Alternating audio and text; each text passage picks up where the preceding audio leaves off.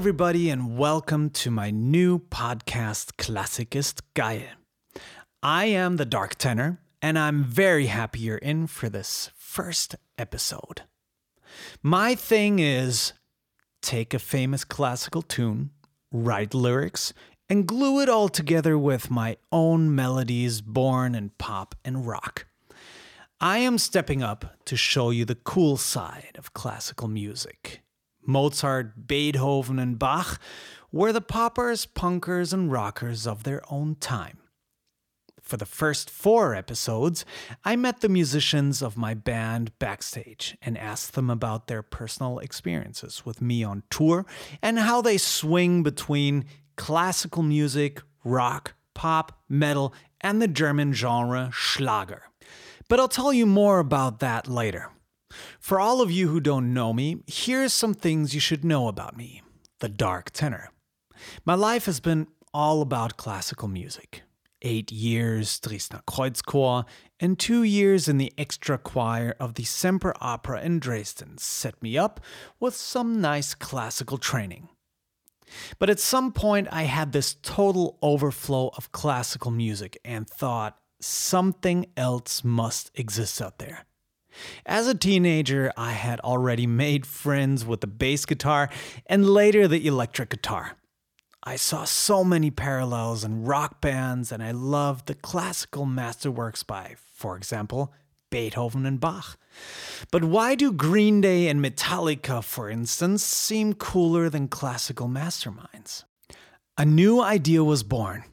Together with my German producer Bernd Wendland and additional songwriters, I developed a way how classical music could be given a slight image change.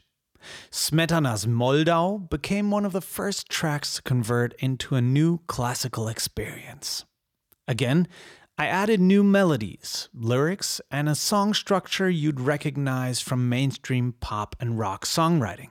But I didn't want to stop at older music. Yiruma's River Flows in You had been a huge success with the Twilight trilogy.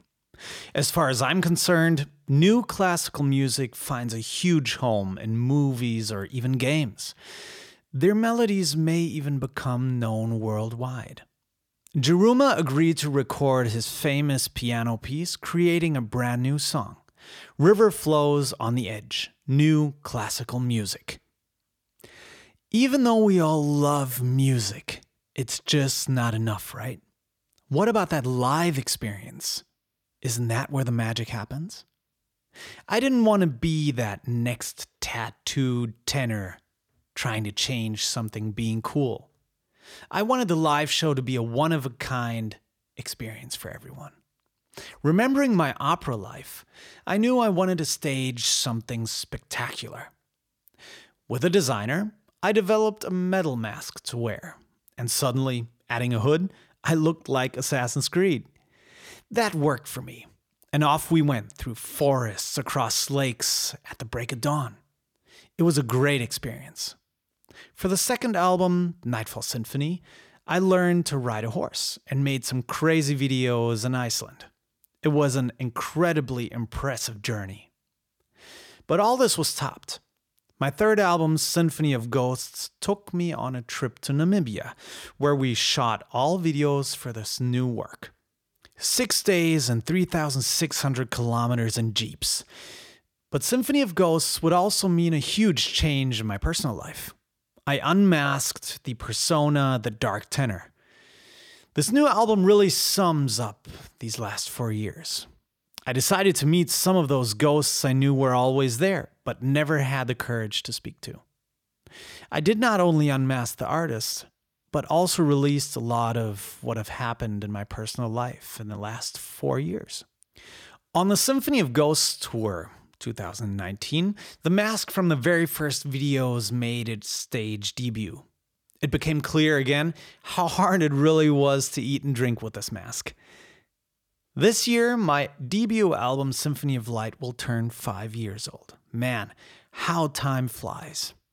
Meanwhile, my TDT family has grown big and the concert halls have grown larger. Thank you, everyone, for being by my side on this incredible journey. So here's my motto Klassik ist geil. In my podcasts, my guests are artists, educators, musicians, or politicians. I would like to take a closer look at the great composers, classical music, and music from all genres. Take a look behind the scenes. Was Mozart only divine, or even a gambler and poor all his life, as he enjoyed everything to the fullest? Why did Beethoven deny that he wrote the Moonlight Sonata out of a romantic feeling for a woman, just to dedicate the piece to a piano student he knew? Questions, questions, questions. Let's take a look from the other side of classical music. Some podcasts will be in English, others in German. Do not forget to subscribe, write a review, and tell me about guests you'd like to hear. Stay tuned for more to come. Greetings from the dark side of classical music. Vor